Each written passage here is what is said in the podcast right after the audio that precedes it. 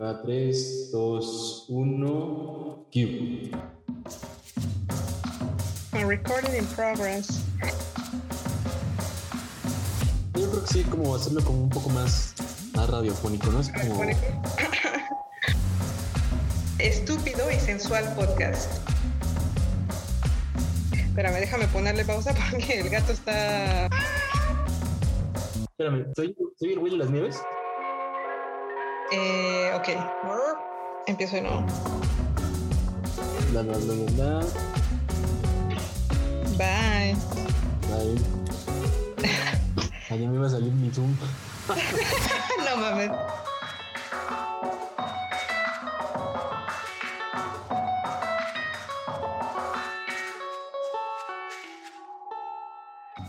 Hola, ¿qué tal amigos? Bienvenidos a un capítulo más de este su podcast de confianza. Que como saben es se llama el Estúpido Visual Podcast. Yo soy Lalo, estoy desde México en la resaca de las fiestas patrias. Que bueno, no sé cómo sean las fiestas patrias en, en otras partes del mundo. O sea que ahorita nos contará la experiencia francesa. Pero en México básicamente es reunirte con tu familia. Pero más que nada comer, comer, comer, comer. Hasta que no quepas, no puedas más, ¿no?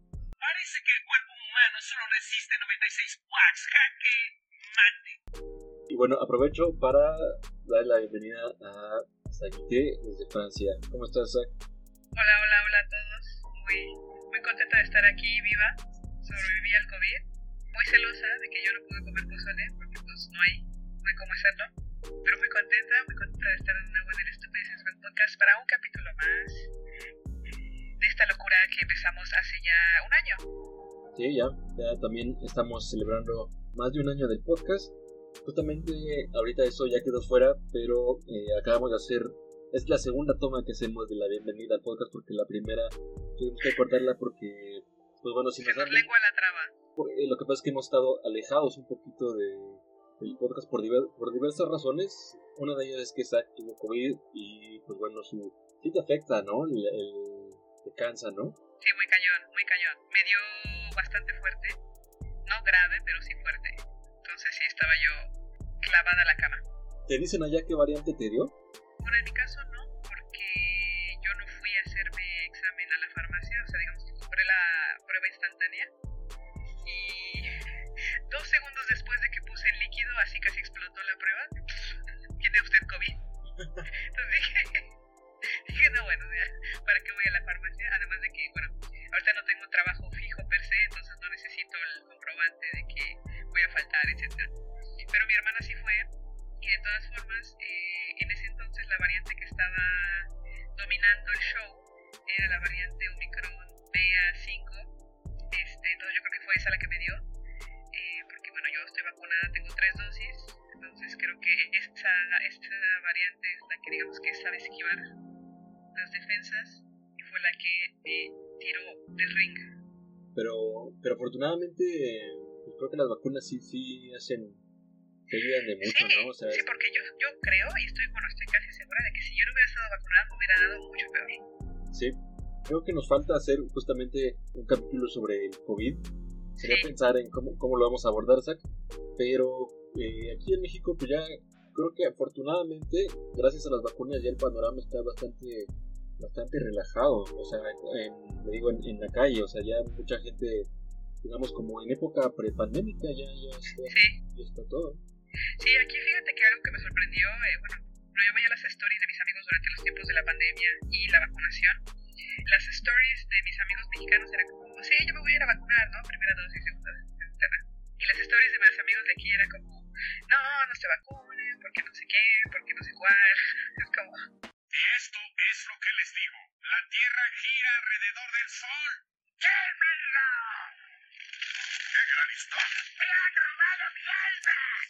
Es interesante cómo ese eh, movimiento antivacunas eh, se da en distintas partes del mundo, ¿no? Por ejemplo, leía que ya hay polio, otra vez una, una emergencia Sí. de polio en Estados Unidos por Sí. movimiento antivacunas, ¿no? y desgraciadamente, desgraciadamente, porque el año pasado, creo, si no fue 2021, fue 2020, la habían declarado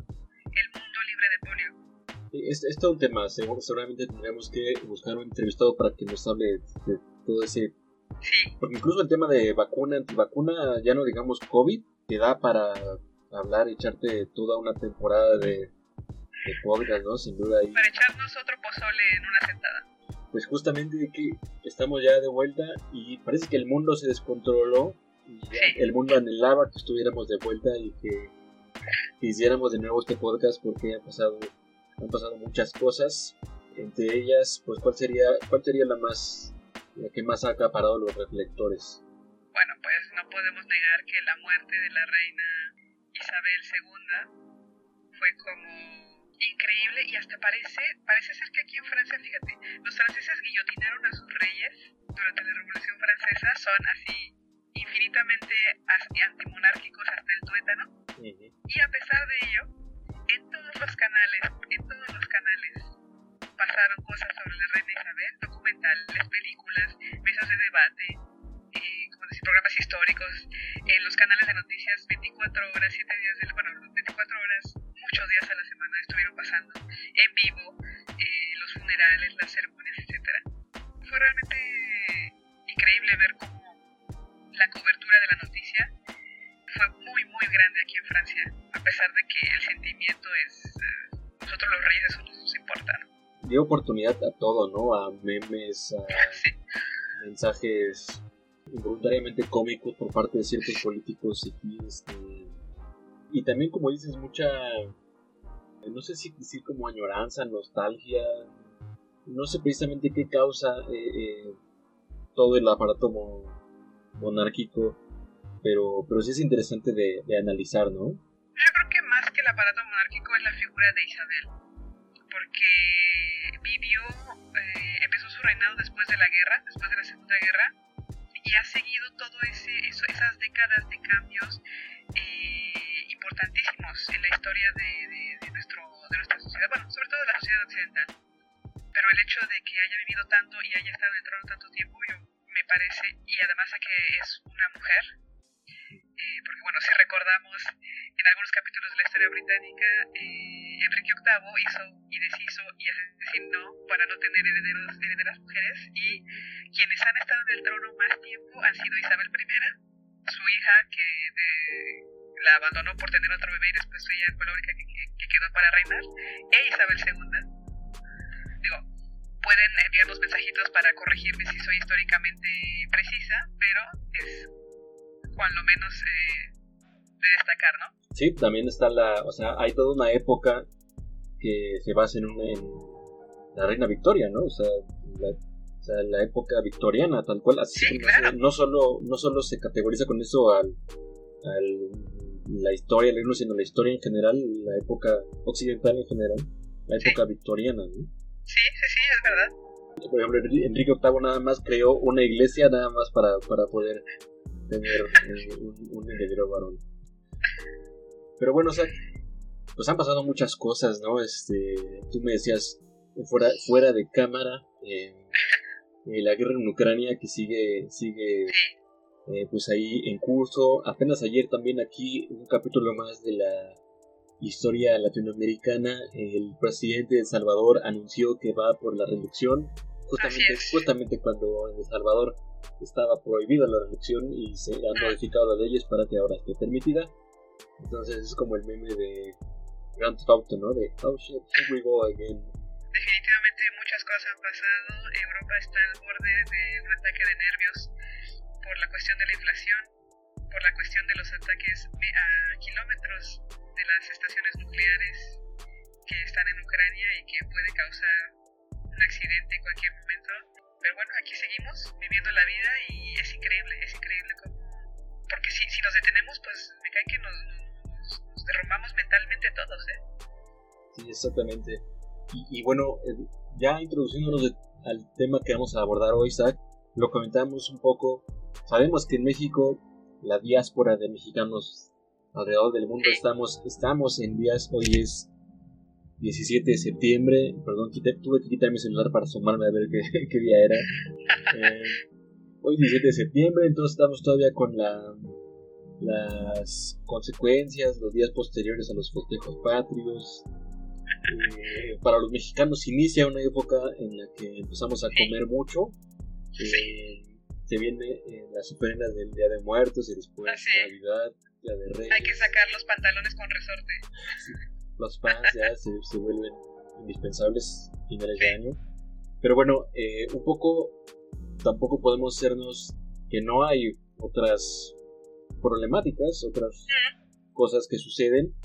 Las realidades. Y justamente eh, teniendo eso en mente, es que hoy vamos a hablar de un tema pues muy doloroso para, obviamente para las personas que lo padecen en forma directa. Creo que también doloroso para la sociedad mexi- mexicana y, mundial, ¿no? Porque algo que de lo que se hará énfasis en este capítulo es que no es un tema mexicano, ¿no? Y es, y es vamos a hablar justamente del feminicidio enfocado en los medios de comunicación, ¿no? sé Así es, es un tema que ya teníamos en los cuadernos, en nuestros guiones desde hace un rato y no sabíamos muy bien cómo, cómo abordarlo y pues dijimos, bueno, dando, dando por hecho de que salimos de la facultad de, de estudios superiores Acatlán de la carrera de comunicación, dijimos, bueno, bueno, pues si nos enfocamos un poco en cómo es tratado el tema eh, del feminicidio en los medios y cómo es visto también eh, a través del ente de las sociedades mexicanas y francesas para poder hacer como un comparativo, ¿no? Y como saben, las premisas que siempre buscamos en este podcast es, no, bueno, sí hablar nosotros, eh, obviamente, ¿no? Pero, pero también tener una voz, sobre todo en estos temas que son, que requieren una especialización bastante importante, digamos, tener bases para, hablar de ello. Por eso ustedes saben que procuramos siempre tener voces que nos ayuden a, a conocer más todos estos, estos temas. Y es, es así que hoy, en el capítulo de hoy, tenemos una invitada muy especial, que es la doctora Lucía Melgar. Me voy a permitir presentarla, Zach. Eh, la doctora Lucía Melgar es crítica cultural y profesora de literatura y estudios feministas. Entre sus principales líneas de investigación están las representaciones de la violencia contra las mujeres y el tema del feminicidio en México. Así que, pues bueno, Zach es una voz más que autorizada para ayudarnos a, a comprender este tema y, digamos, eh, abordarlo justamente, como bien dices, desde la, el enfoque de los medios de comunicación. Así es, tuvimos la, la suerte y el honor de que aceptara eh, ser entrevistada por, por nosotros, sobre todo porque teníamos un ángulo bastante particular, digo, también hablamos de generalidades, pero hablamos sobre todo de la representación del feminicidio en los medios y bueno, pues es, es una entrevista muy, muy, muy interesante. Pues bueno, no creemos, digamos, más bien queremos que ustedes también conozcan a detalle esta entrevista, que fue, es, es un poquito larga, pero créanme que la verdad vale muchísimo la pena que se queden a escucharla. Por eso más bien el capítulo de hoy está centrado en la entrevista. Eh, así que pues sin más, pues vamos a ella, ¿no, Zach? Vamos.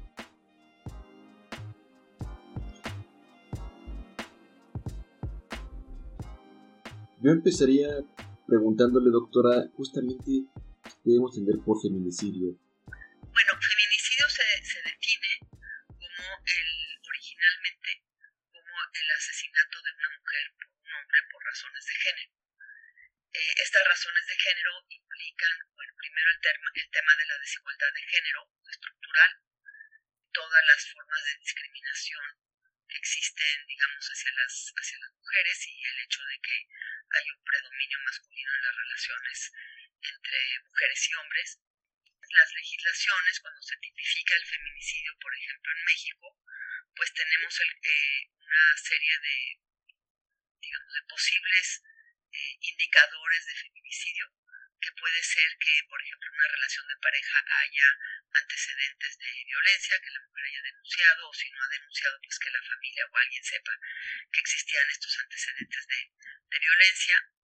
Eh, y eso es muy importante, digamos, para eh, casos de, violencia de pareja, pero también puede ser para casos de, violencia de otro tipo, digamos, por conocidos, si había también algún tipo de amenazas hacia las, hacia las mujeres, y podemos pensar en relaciones laborales, de compañeros, en escuelas, eh, vecinos, etcétera.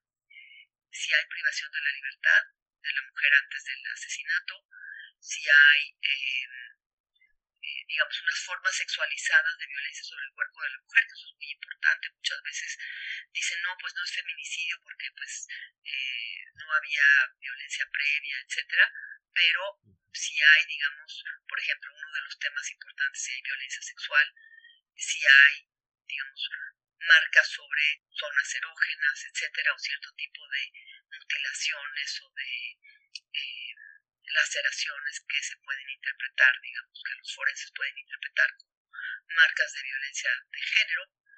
Eh, eso también es importante. Si hay después, por ejemplo, una eh, exhibición del cadáver en la vía pública o en algún lugar que implique una, escenificación de la muerte y que implica también una falta de respeto al cadáver. Y todas estas eh, y todos estos indicios no se tienen que conjuntar en un mismo caso. Puede haber uno puede haber todos. Hay que decir que en México esta eh, figura legal del feminicidio se construyó a partir de los casos más paradigmáticos de feminicidio en, en Ciudad Juárez. Entonces, digamos que por eso tenemos todas estas características, que sería, primero, bueno, pues privación de la libertad, eh, violencia sexual, eh, tipo de mutilaciones y exhibición del cadáver son los que eran característicos, digamos, de los primeros feminicidios que llamaron más, la atención y que se repiten en otros, pero que no tienen que ser específicamente esos. Eh, la tipificación en México ha cambiado ya no es nada más el asesinato de una mujer por un hombre, sino el asesinato de una mujer por quien sea. Entonces ahí nos meten un problema de discusión de si un asesinato de una mujer por otra mujer tiene razones de género y feminicidio o no. Eh, también ahora se han incluido el tema de los transfeminicidios, este, pero yo creo que hay que ir mucho a la, para entender de qué se trata exactamente, hay que ir a la experiencia eh, original, ¿no? la definición original, que además proviene de términos que, como femicidio que se usaba en, en inglés como femicide, pero también se usaba en Costa Rica desde antes que se usara en México, desde los años 90 hay estudios sobre femicidio en Costa Rica, y básicamente es lo mismo, o sea, estamos hablando de relaciones de poder desigual. De Francia a mí me parece que las, la, la definición es semejante, aunque se limita a violencia de pareja. O sea, está más, es más limitada, no incluyen violencia por asesinatos por extraños o por compañeros de trabajo, sino que se centran mucho más en lo que ellos ven como el meollo del problema, que es la violencia de pareja. Pero tienen estos, tienen algunas de estas características también. Es verdad que en Francia cuando se habla de violencia contra las mujeres se habla mucho de violencia en el seno de la pareja. Y bueno, esta importancia es, eh, digamos, este término que se inserta dentro de lo jurídico, pues digo, es muy importante para los procesos eh, después de juicio, si es que se detiene la persona, etcétera. Pero también, por ejemplo, eh, cuando hablamos de comunicar sobre estos casos, ¿cuál es la importancia de nombrar el feminicidio y entenderlo correctamente desde los medios de comunicación y no hablar de él como un crimen pasional o simple homicidio? Bueno, algo quiero aclarar porque no, no lo dije, es que ese término originalmente no es jurídico, es sociológico y viene de los estudios del género. Entonces, es más amplio que las tipificaciones en un sentido. O sea, las tipificaciones tratan de eh, dar elementos para que en un juicio se pueda o en una investigación se pueda determinar si es un feminicidio o no.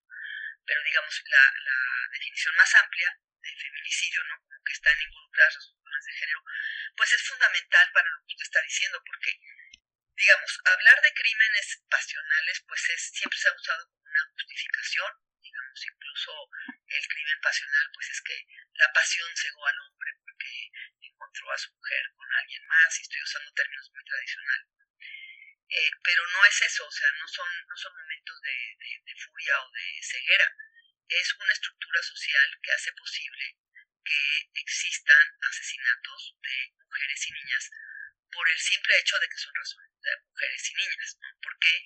Porque se considera que son inferiores, porque se considera que deben seguir sometidas a, los hombres o a la eh, sociedad patriarcal, digamos, porque también, por ejemplo, hay asesinato de mujeres en otros países que son no son las parejas, son las familias las que asesinan a las mujeres, ¿no? Porque dicen que eh, ensuciaron el honor familiar, por ejemplo, o porque transgreden la, las, eh, el mandato de género de la familia en cuanto a casamientos o comportamientos sexuales sexual, etcétera. O sea, hay toda una variedad.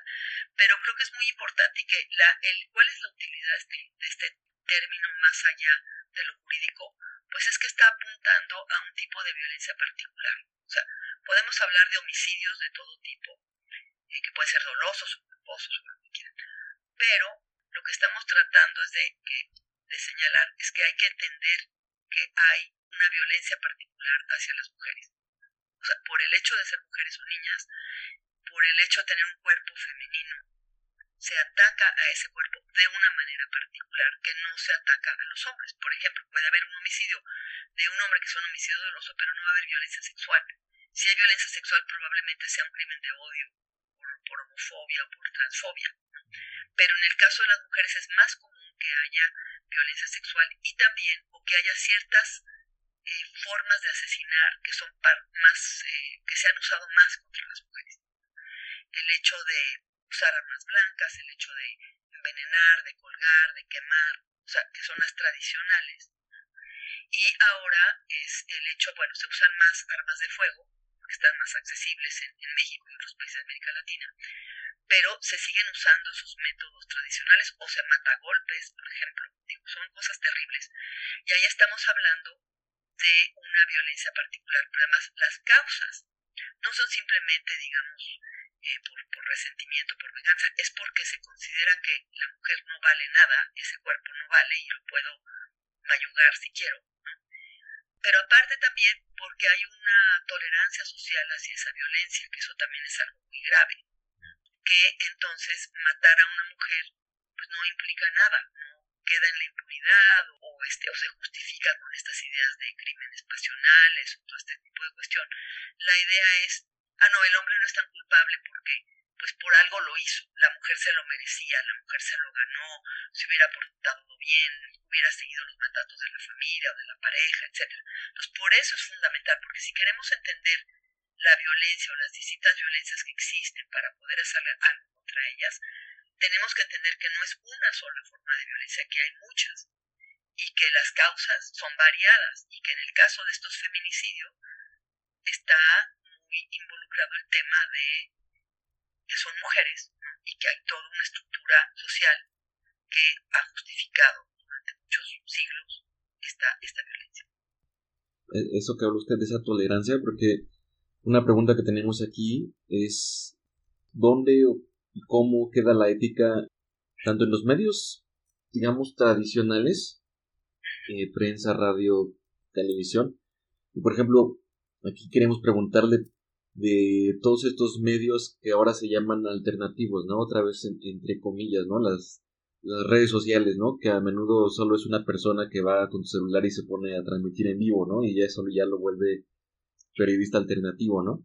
Eh, eh, ¿Cómo se dice en la cobertura de, feminicidios o, eh, o, de crímenes con, estos motivos de género? Pues mira, es un problema muy grande porque digamos que los medios tradicionales han explotado el amarillismo, digamos, todo lo que es la espectacularización de la violencia contra hombres y contra mujeres, pero en particular contra mujeres, en el sentido de repetir los estereotipos de género, culpabilizar a las mujeres de sus, de sus desgracias, de su muerte, y no solamente para el feminicidio, también para el caso de los casos de acoso o de violación, hay toda una cadena de violencias hacia las mujeres particulares que en general eh, la prensa eh, tenía la, costumbre de repetir el estereotipo y de victimizar a la mujer, de preguntar, porque además el propio sistema penal lo hace, pero no nada más, la sociedad misma culpa a las mujeres de lo que les pasa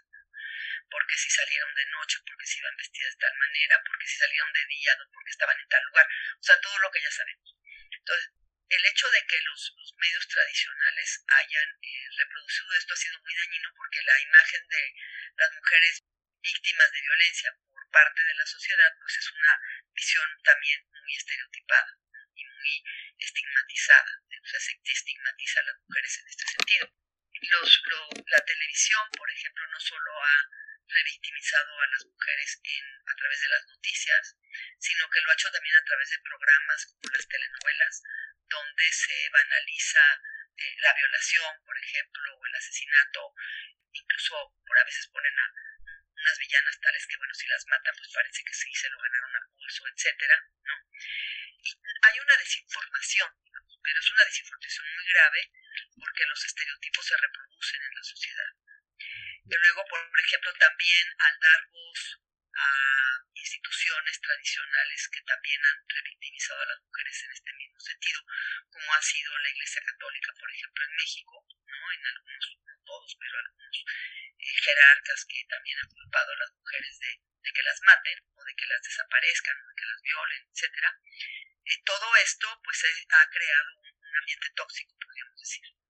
Entonces, a partir sobre todo en México, desde antes, digamos, cuando empezó el movimiento feminista, pues ya había cuestionamientos a los medios, pero digamos, desde 2016, ¿no? con las manifestaciones del 24A, eh, se ha cuestionado mucho más la falta de ética de los medios respecto a la cobertura, desde acoso hasta feminicidio. Entonces, hay algunos medios que sí han, digamos, cambiado su manera de, cubrir el feminicidio, ya hablan de feminicidio, ya no hablan de crimen de, de pasional, ¿no? pero por ejemplo hay algo muy extraño que puede ser un periódico Reforma que tiene en Reforma escriben de una manera y en los pasquines que tienen que no me acuerdo cómo se llaman escriben de otra ¿no? o sea sigue habiendo una serie de periódicos baratos que eh, se distribuyen además a la clase popular sobre todo porque se distribuyen en el metro o se regalan en la calle que reproducen totalmente sus estereotipos en lo que se refiere a los llamados medios alternativos pues tienen o sea tenemos el mismo problema sobre todo cuando pues cualquiera puede eh, convertirse en periodista alternativo, digamos, o, o, presentarse como tal, más bien. Entonces tenemos en medios como Facebook, o puede ser Twitter o YouTube, etcétera, primero personas machistas que hablan sobre la violencia contra las mujeres descalificándola. Hubo escándalos incluso en México en este sentido por la reproducción de videos donde se maltrataba a alguna mujer eh, la filtración de fotografías de mujeres asesinadas, que eso fue un escándalo terrible hace tres años, eh, cuando fue lo de Ingrid Escamilla, ¿no? que se filtraron imágenes de, su cadáver realmente en una situación terrible, o sea, no con indignación, sino como algo de escándalo y de morbo. Y ahí fue interesante que hubo protestas de, mujeres jóvenes que fueron a protestar a la prensa por, por estas filtraciones. Entonces, como que a partir de ahí la prensa se ha cuidado más pero yo puedo decirle que hay una, eh, ¿cómo sería? Una complicidad, digamos, entre policías y, reporteros fotográficos ¿no? en esta difusión de este tipo de fotografías o de las declaraciones de los eh, supuestos eh, asesinos, como fue en el caso Narvarte también. Hay periódicos que tienen un una, códigos de ética y se supone que las televisoras tienen códigos de ética pero sus códigos de ética yo creo que no les alcanzan porque no entienden bien el tema de la violencia contra las mujeres y cómo ellos mismos están promoviendo la tolerancia hacia ella cuando están reproduciendo todo este tipo de discursos y estereotipos. El otro tema es el de los medios, las redes sociales, pues es que ahí no están reguladas realmente. O sea, hay unas regulaciones muy extrañas. Por ejemplo, nosotros tuvimos la experiencia con una editorial que publicó libro de Cintia Bolio, que es una caricaturista feminista, en la portada de su libro era, no era siquiera una fotografía, era la estilización de una vagina y lo, lo censuró Facebook. O sea, ¿cómo es posible que censuren algo así que es completamente reivindicador del cuerpo femenino y del feminismo y que le digo, no era así gráfico ni nada y, y, permitan otras cosas que son realmente atroces, ¿no? Entonces creo que ahí hay un problema de cómo se podrían regular estas, estas redes. Y creo que ahí más que nada es la, la sanción social, ¿no? que sea la sanción social.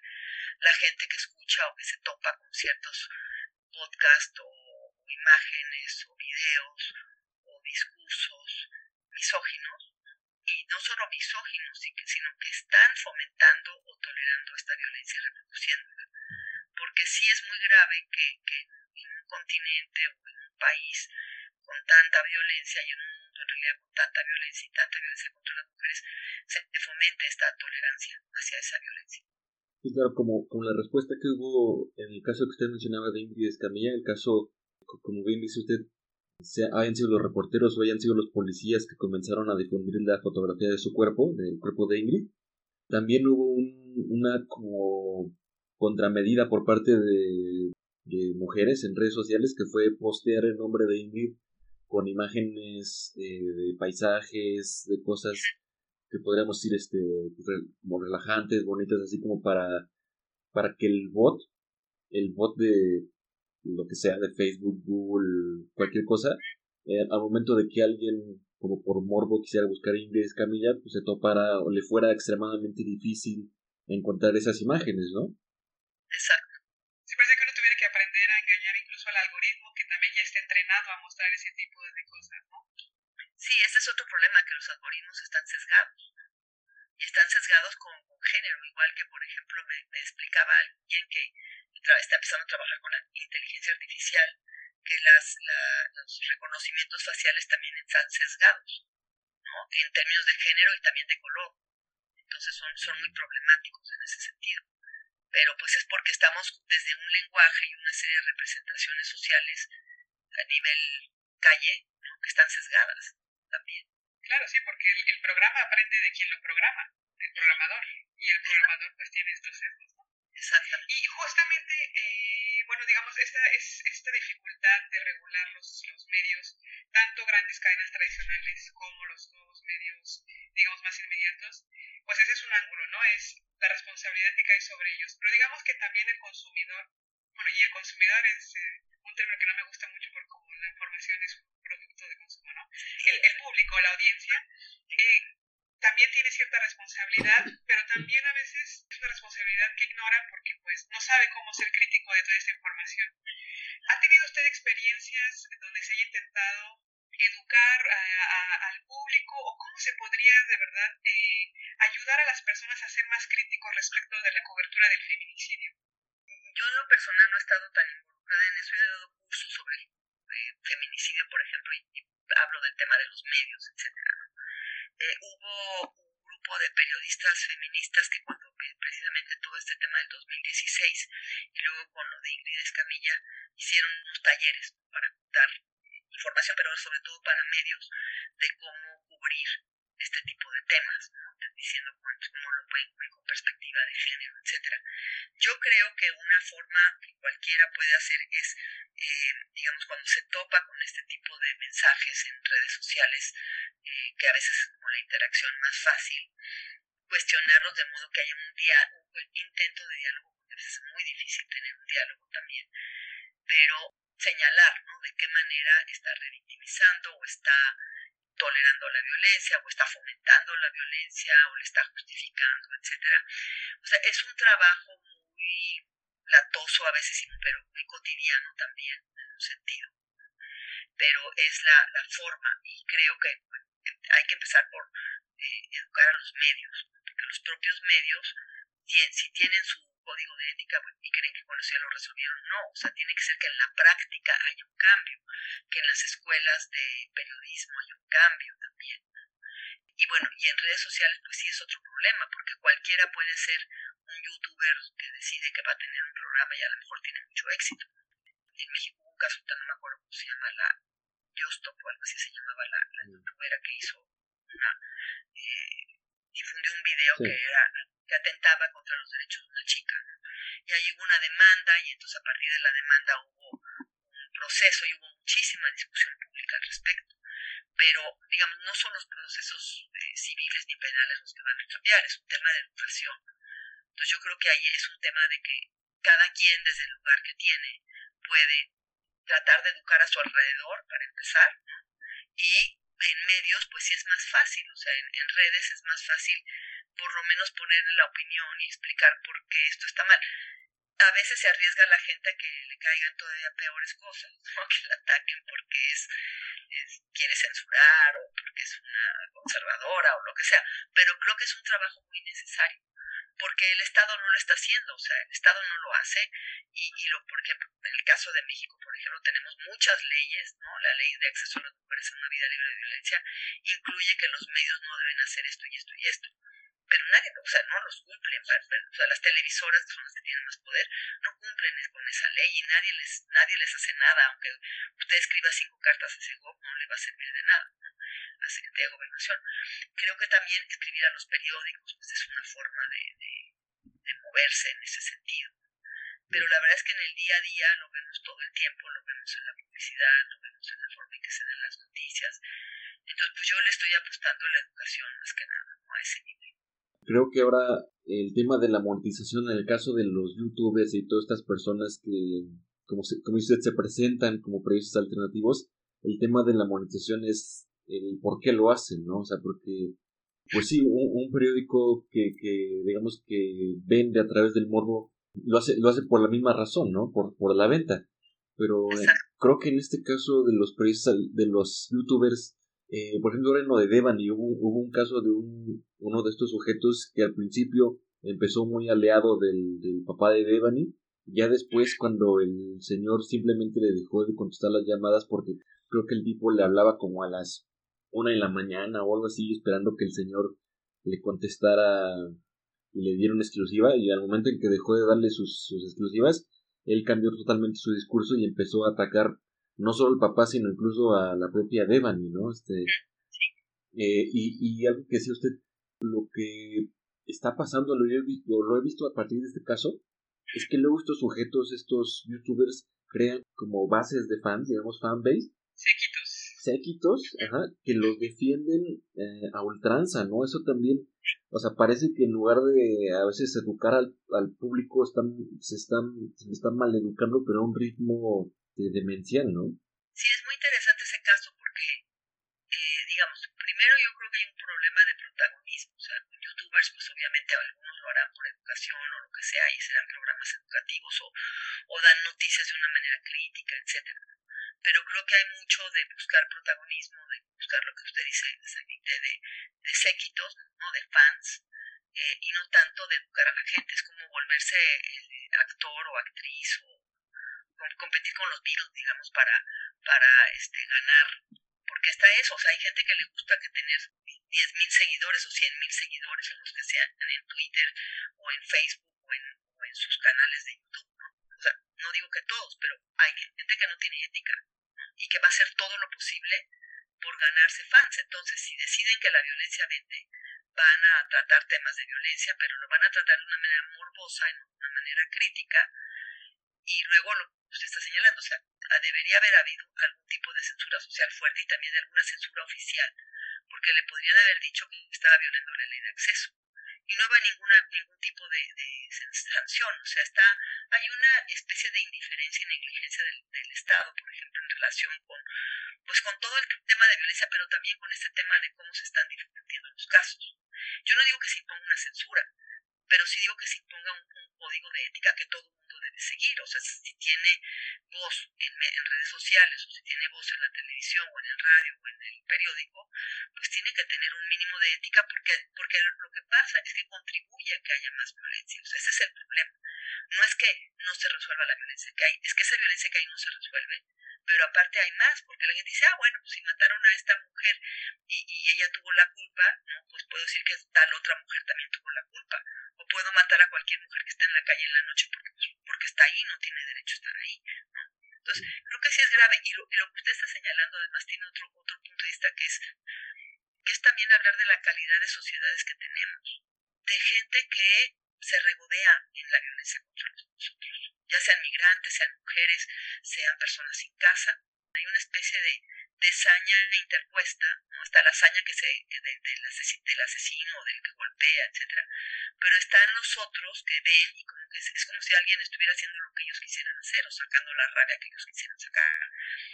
O sea, no es nada más ser espectador pasivo, que ya está bastante mal, sino que tener también una especie de goce, que bueno, sabemos que en la violencia puede haber un goce, ¿no? Psicoanalítico, pero, pero a mí me preocupa mucho eso, que hay una diferencia entre el sufrimiento humano en vez de que haya una compasión hacia las otras personas. Siguiendo un poco con, con, con esta cuestión de los medios, a, a, pesar de que muchas veces se intenta, la, la cobertura de las historias de feminicidio parece siempre parece sensacionalista por la gravedad de la tragedia. Digo, también puedo entender el reto que representa hablar de algo tan grave sin causar una especie de sensación.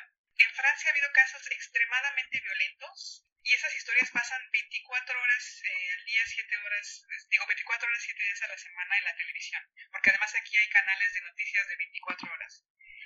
Y pasan esa, esa historia y siempre se toca el tema del feminicidio hasta que llega otra y, y la reemplaza, ¿no? ¿Cómo podemos contar las historias de estas mujeres y darles la importancia que tienen, pero sin convertirlo en espectáculo? ¿Hay de verdad ya alguna experiencia? ¿Hay, ¿hay alguien que lo haga bien? ¿Hay algún ejemplo? Pues mire, ha habido eh, periodistas, sobre todo mujeres, que han contado bien estas historias, digamos, eh, las periodistas de a pie, básicamente. Y también diría que hay formas de contar estas historias que no son revictimizantes si pensamos en lo que han hecho las propias madres, por ejemplo, de las mujeres de Ciudad Juárez. que hicieron? Pues sacar las fotografías de sus hijas de alguna manera idealizadas, pero se entiende, ¿no? En su, en su fiesta de 15 años, con sus hijos, etc. Y luego eh, quienes han recogido los testimonios y que recogen las, las vidas de estas mujeres, lo que están haciendo es precisamente contrarrestar esta, esta situación de simplemente mostrarlas en la muerte. Hay iniciativas ciudadanas que también se han hecho, que son pintar murales en las calles, que se ha hecho en Juárez, en Chihuahua, en el Estado de México, donde se, se pintan las, eh, los rostros de estas mujeres con las cosas que les gustaban y con imágenes positivas, etcétera. Entonces, creo que eso socialmente es importante. Entonces, los medios pueden recoger ese tipo de, de expresiones.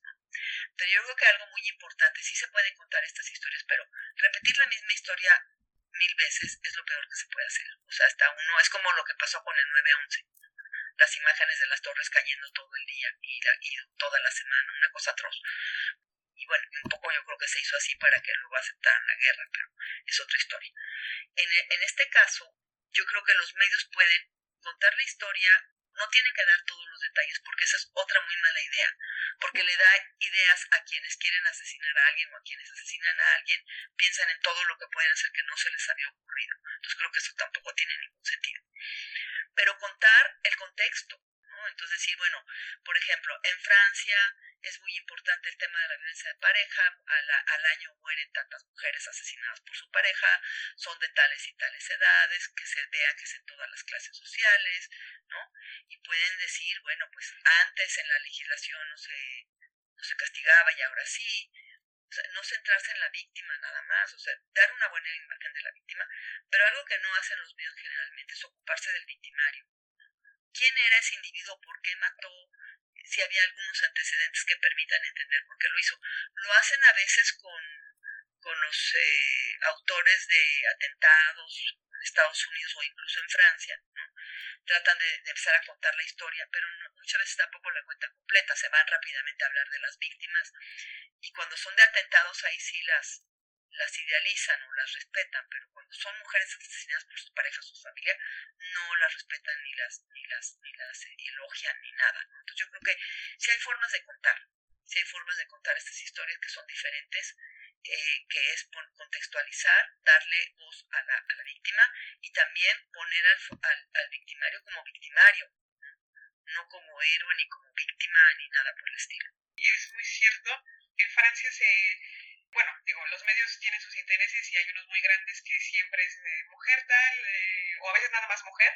Se pareciera que la misma mujer es asesinada mil veces, eh, asesinada por su marido y ya.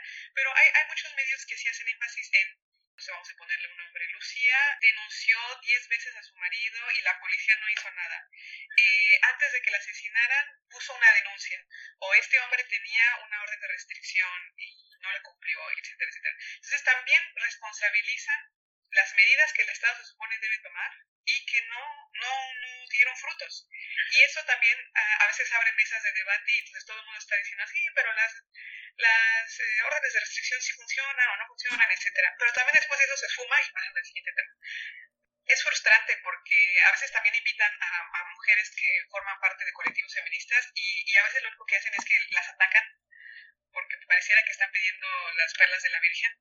Pero bueno, solamente para decir que eso pasa en, cualquier país en donde el, tema de la violencia no está resuelto. Sí, es un problema global, digamos. En algunos lugares será mejor que en otros, ¿no? Pero efectivamente, o sea, hay que exhibir al sistema de justicia que no, que no funciona, ¿no? que falla. Pero yo creo que también, es decir, algo que no se habla mucho es qué, qué hicieron los vecinos, qué hizo la familia porque sigue viéndose como un problema privado. Y yo creo que no es que queramos que la gente se inmiscuya en la vida de, los demás, pero si se oye a una, eh, una mujer gritando al lado, en el departamento de al lado, no puede uno hacer a oídos sordos, aunque parezca metiche, tiene que ir a averiguar qué está pasando o ofrecer ayuda y punto. Pero eso a la gente le cuesta muchísimo trabajo hacerlo y más cuando se trata de familiares también. Sí, esa es una discusión que, que incluso yo he tenido con amigos aquí en Francia, franceses, que te dicen, eh, si yo, ah, el otro día escuché que mi vecina estaba gritando y llamé a la policía, ¿no? Eso es algo que yo jamás he escuchado de nadie en México. Es como, ese es su problema y, allá es que se arreglen los vecinos. Y aquí sí, es como, escuché que alguien estaba gritando y le hablé a la policía. Ya, si eso no, o luego el vecino me vino a decir a mí que yo por qué me meto, pues incluso la gente también se, se, se, involucra, pero como la violencia ha ido creciendo, la gente lo hace menos, menos y menos y menos. Ese es un problema, sí. Mm. Una de las preguntas que, que Saca había apuntado y que voy a leer, dice, en los medios de comunicación, por lo menos en México, hay una tendencia a contar los feminicidios desde la tragedia final, el asesinato. En Francia también hay un énfasis en la violencia que antecedió al acto final. ¿Cree que este tipo de narrativas puede ayudar a las víctimas de violencia a tal vez darse cuenta antes, a, denunciar? Sí, ese es un punto importante. O sea, eh, es muy difícil a una mujer que está en una situación de violencia eh, que reconozca, muchas veces es difícil que no entienda la situación. Pero creo que sí, si se representa la violencia, digamos, si se explica que hay unos antecedentes antes, que suele haberlos, a menos que sea un desconocido o algún otro tipo de cuestión, puede ser efectivo porque se, reconocen señales. O sea, si yo oigo una historia horrible de una mujer que porque primero le tiraron la sopa, luego le tiraron la puerta y luego le mataron al perro, pues cuando a mí me empieza a pasar eso, puedo empezar a pensar que la siguiente voy a ser yo, porque no estoy, no tengo por qué tolerar todo este tipo de cosas. A veces es complicado porque, digamos, hay organizaciones que dicen, bueno, ya le dijimos a la mujer que el siguiente, la siguiente es ella, ¿no? Y ahí sigue. Pero bueno, pues no está de más socializar esto, o sea, darle indicadores de qué tipo de, de conductas deben prenderle las alarmas para tomar medidas de protección o separarse o sea.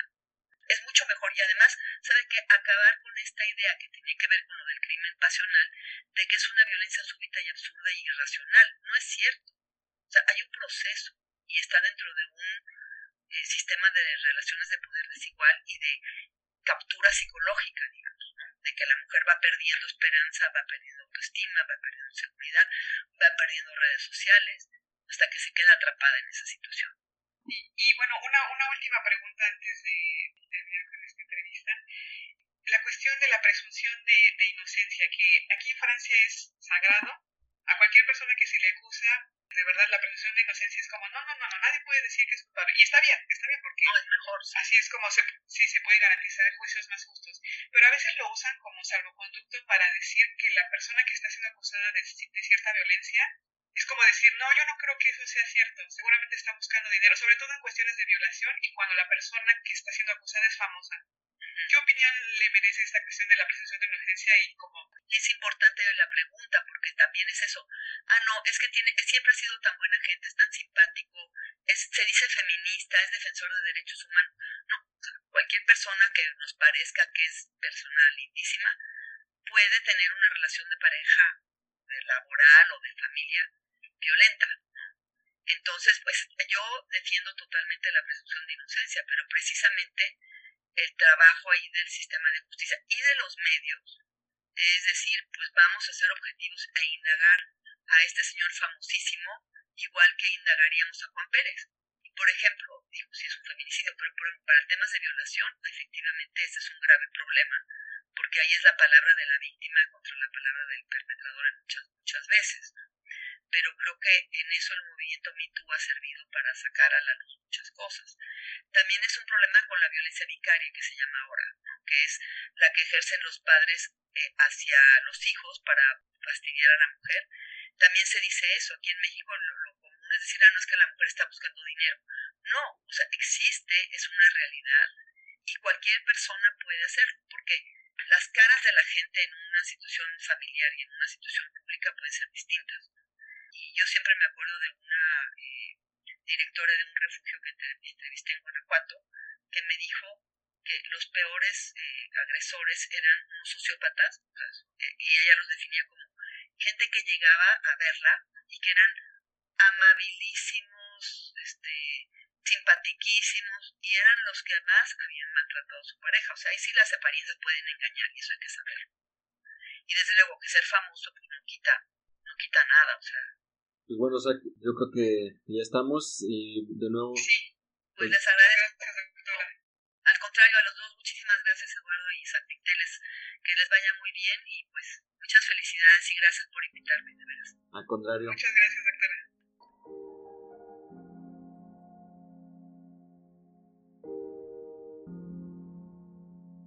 Bueno, ya estamos de regreso en, en vivo en el podcast. Una entrevista súper interesante, la disfruté mucho, no sé tú. Digo, a lo que, dentro de lo que se puede disfrutar, hablar de un tema parecido, pero fue, fue muy ilustrativa y sobre todo hay unos puntos que me gustaría compartir contigo. Ya eh, nuestros escuchas comentarán o nos harán saber qué es lo que más eh, disfrutaron o qué es lo que aprendieron o qué es lo que no sabían o qué es lo que ya sabían de algunos de los puntos de esta entrevista, pero a mí sobre todo hacer un poco el enlace con nuestro capítulo sobre la automatización, cuando eh, la doctora Melgar nos habla sobre eh, los algoritmos, los algoritmos de Internet. y bueno, si recuerdan nuestro capítulo de automatización, también hablamos sobre un poco el sesgo que hay cuando se programa una máquina o un programa valga la redundancia, pues tienen los sesgos del programador, ¿no? Y todo lo que él eh, aprende. Y pues eso indudablemente se traduce también en la cuestión del feminicidio y sobre cómo es tratado y qué historias son las que llegan primero, obviamente. Eh, incluso, por ejemplo, en el mundo de Facebook, las reacciones, nos te das cuenta que siempre aparecen primero o con mayor notoriedad todo lo que hace reír, o sea, lo que provoca las reacciones reír, lo que provoca las reacciones corazón, lo que provoca las reacciones like, ¿no? Entonces, pues siempre en una visión donde la información es una mercancía que se vende a un consumidor y no a una persona, el público, una persona crítica o ciudadano, obviamente que va a primar, pues, modelar la información de manera que sea impactante, pues como si fuera un comercial, ¿no? pues creo que es muy ilustrativo el ejemplo que nos daba la doctora Melgar en el aspecto de qué decide de algún modo censurar o reportar el algoritmo de Facebook. Ella hablaba, por ejemplo, de esta portada de un libro que estilizaba una vagina y el algoritmo de Facebook dijo, oye, no, eso está muy, está muy fuerte para mis, para mis internautas, ¿no? Entonces te voy a, y aparte te clausuran como un mes, ¿no? No sé, ¿no? Pero en cambio sí hay tantos videos de, X tipo de contenido violento en muchas más maneras que una que esa ilustración, ¿no? Entonces sobre todo porque o sea, no, no, no me vas a decir que no podemos estar casi seguros de que las imágenes de, de aparatos reproductores masculinos pasan el filtro mucho más fácil. Me parece que sí hay un sesgo ahí de censurar eh, lo que tiene que ver con la mujer. Y por ejemplo, platicamos cómo es muy interesante eh, el modo en que nuestros diversos capítulos de alguna forma se enlazan entre sí. Por ejemplo, también con el tema de los influencers. De, cómo habla la doctora Melgar de estas personas influencers que se presentan como comunicadores y que pues, de alguna forma lucran con el tema del, feminicidio. Yo, yo, le comentaba a la autora del caso específico de, de un sujeto, bueno, y aquí, como dice el presidente AMLO, ya saben ustedes que yo siempre digo lo que pienso. Mi pecho no es bodega. El tipo este que se llama Mafian TV, que es un. No sé de qué parte sea de México, pero es un influencer que está por ahí. Su, entre comillas, cobertura del caso de Devani Escobar en, en Nuevo León. Y cómo el sujeto. Porque lo que se me olvidó comentar en entrevistas, que, que me parece totalmente deleznable, es que el tipo le hablaba, pues eso sí lo comenté con la, con, lo comentamos con la doctora, el tipo le hablaba al papá de Devani presentándose él como periodista alternativo, primero como 100% aliado y interesado en, en, la, en, la, en la verdad, todo ello. La verdad, eh, y ya después cuando el papá le empezó a dejar de dar sus exclusivas, que con exclusivas me refiero a que el tipo le hablaba a altas horas de la noche, 11, 12, pongamos en el contexto del señor, o sea, el señor, una persona que acaba de perder a su hija eh, Claro. y que está en, en un tema de, de trámites y de De burocracia. duelo. Sobre todo en primer lugar de duelo, ¿no? Eh, Claro. Sabemos además que cuando es un caso de asesinato viene una interminable fila de procesos, digamos, ahí con las autoridades y todo esto se lo está viviendo el señor y aparte es eh, como se volviera un caso demasiado mediático, pues los periodistas sabemos que a veces tienes que estar, bueno, no a veces, ¿no? Cuando son esos casos, pues los periodistas, periodistas tienen que estar ahí, ¿no? Eh, y pues es un señor que está cansado, o sea, que está Claro. físicamente agotado por esa, esa cobertura mediática y viene este sujeto y le empieza a hablar y empieza a transmitir, o sea, él, ponga, está este tipo, supongo que yo soy el Mafian TV, no me acuerdo cómo ahorita cómo se llama este, este tipo, San Fabián, no sé qué, no me acuerdo, pero Mafian TV es su, su usuario. Y, y él está transmitiendo su, su videollamada, o sea, este, está haciendo un streaming, agarra su celular y, y pone el altavoz y está transmitiendo la, la llamada, o sea, eso es, hablamos, no sé si eso es legal, parece más bien que es ilegal, ¿no? Sí, es completamente legal. Es, es, es publicar algo sin el consentimiento de la persona porque no lo estás informando de que estás haciendo eso.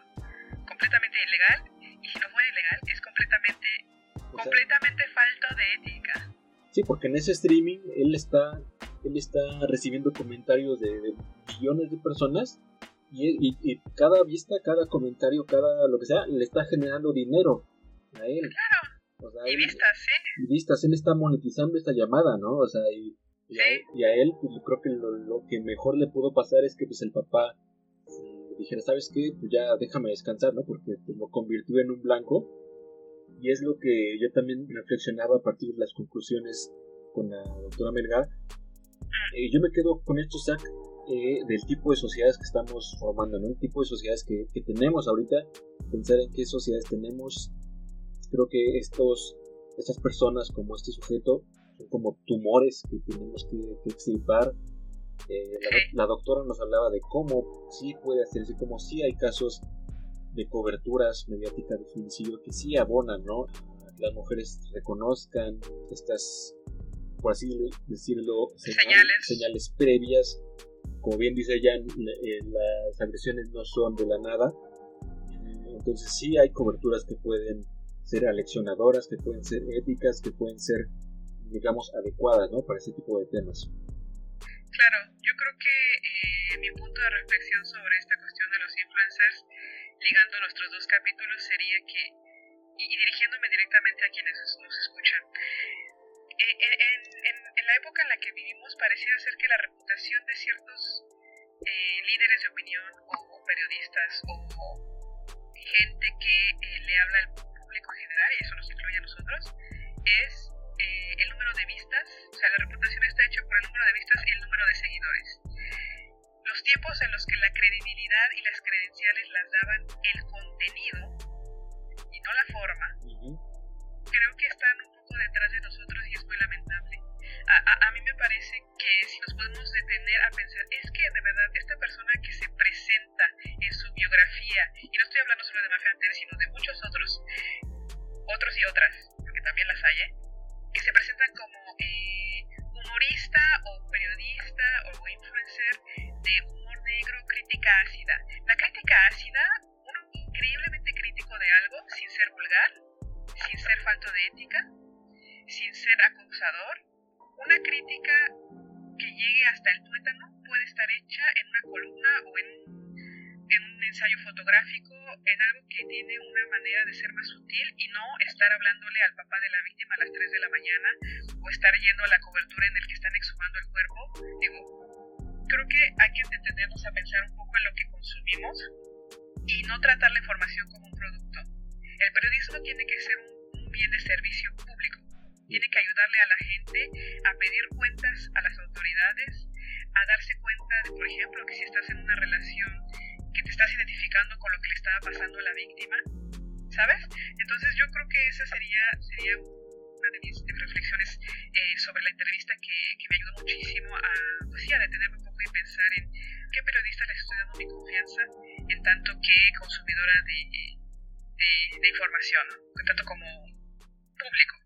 Lo dices, el papel del periodismo debe ser más trascendente en estos momentos, en estos temas, en países como México que tienen que en 2021, obviamente tenemos las cifras del año pasado porque pues, las de este año pues, se van a tener hasta finales de año, pero el año pasado en México se registraron 1004 feminicidios.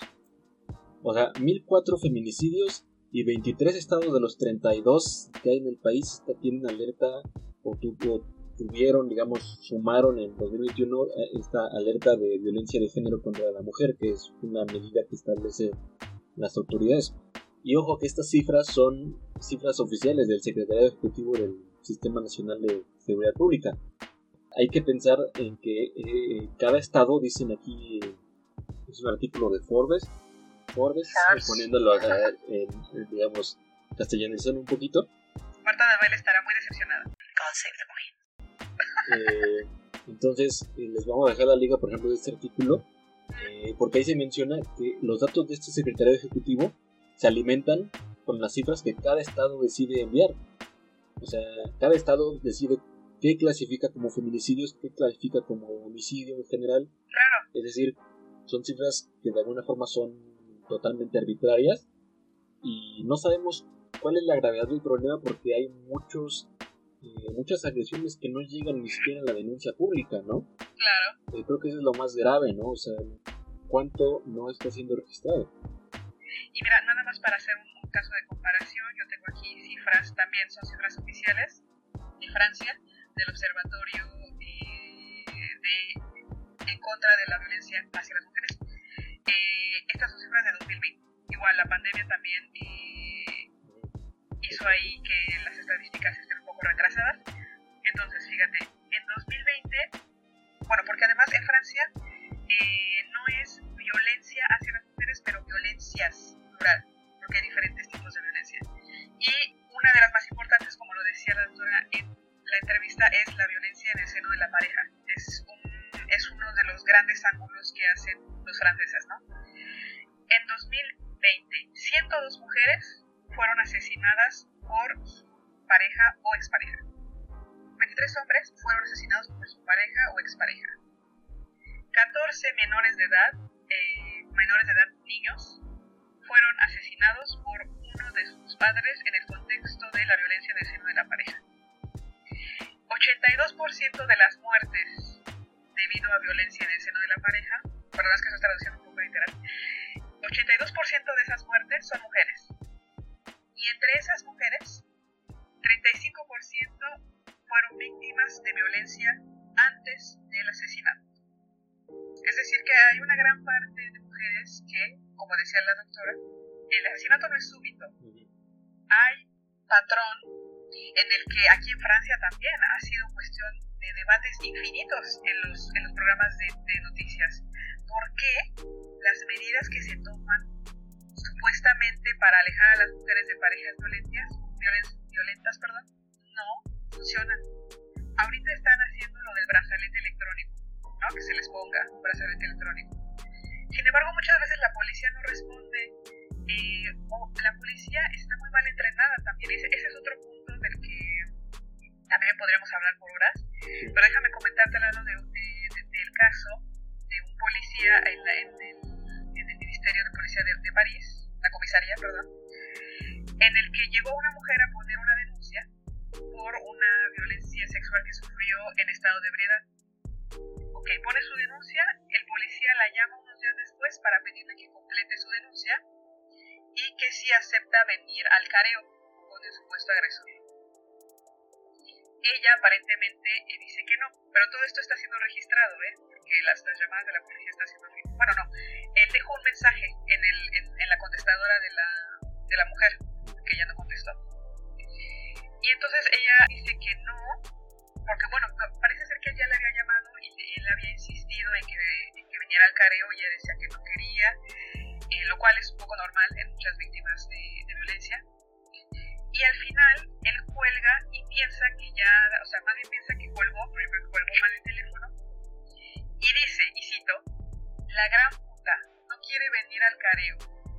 Y, y entonces eso salió, en la, los periódicos recuperaron ese, ese insulto. Esa noticia, porque ella me parece que fue después a, la comisaría de policía a decir aparte de que yo sufro una violación, la persona que está encargada de ayudarme a encontrar al culpable me insulta por el teléfono. ¿Cómo quieres que tú como mujer vayas a denunciar si cuando vas a la policía te dicen cosas como que no te lo habrás imaginado? Es que si es tu esposo, él tiene derecho a tocarte. Pues es que como es el verano y traes ese vestido, pues seguramente por eso te atacaron. O que te digan que eres una puta porque no quieres ir al careo. O sea, hazme el favor. ¿No? Entonces, me parece que hay un gran camino de educación hacia los funcionarios públicos que atienden a las víctimas de violencia que hay que recorrer, y eso no solo en México, ¿eh? en muchas partes del mundo. Coincido contigo, este, este tema de, del femicidio, de las, de las violencias, como bien dices, nos dan para mucho y bueno, esperamos, ahora sí que, de- aunque suene trillada la frase, pero de todo corazón, ah, que este, que este capítulo haya sido de interés para todos ustedes. Sin duda, para nosotros fue muy interesante hacerlo. Eh, bueno, ya finalizando, Zach, estamos ahora sí eh, volviendo al ritmo. Ahora sí les prometemos que cada mes van a tener su capitulito listo para todos ustedes. Ahora este, quizá la diferencia es que antes era a inicio de mes y ahora va a ser creo que a finales de mes, mediados finales. Pero eh, nuestro compromiso es que ya mes con mes tengan su capítulo y ya tenemos tema para octubre, para noviembre, noviembre. para noviembre, por supuesto, eh, el Mundial o, o Día de Muertos parte 2, La Venganza. Bueno, sé, creo que ya tenemos los temas elegidos. Sin embargo, hagan- díganos qué les parece, háganos sus propuestas. Y bueno, aquí las leeremos y por supuesto que ya saben que las tomamos en cuenta y sin duda va a ser interesante leerlos. un capítulo fuerte, Lalo, un capítulo interesante, eh, un capítulo que no se termina aquí. Es intensivo, pero no exhaustivo. Eh, seguramente haremos alguna parte 2, 3, porque pues hay muchísima tela de donde cortar. Pero por el momento, pues díganos qué les pareció lo que hablamos en la entrevista con, con la doctora Lucía Melgar, díganos qué les pareció el capítulo, si les gustó, piensa que es algo de calidad, no duden en compartirlo y pues los estamos, eh, los estamos escuchando ¿no? de aquí un mesecito. Exactamente, pásenla muy bonito y si, si todavía tienen recalentado, continúen comiendo porque ya saben que el recalentado es para una semana, está, está cronometrado para durar una semana. Así es, y prepárense porque ya viene el pan de muerto. Exactamente. Pues bueno, Zach, nos vemos en un mesecito. Nos vemos en un mes, Lalo. Bye bye. Bye.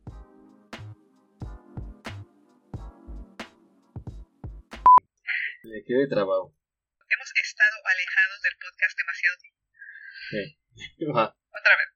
Ya, perdón, es que estaba conectando en la computadora. Desporvisto, eh, Eh, se dice, que no tiene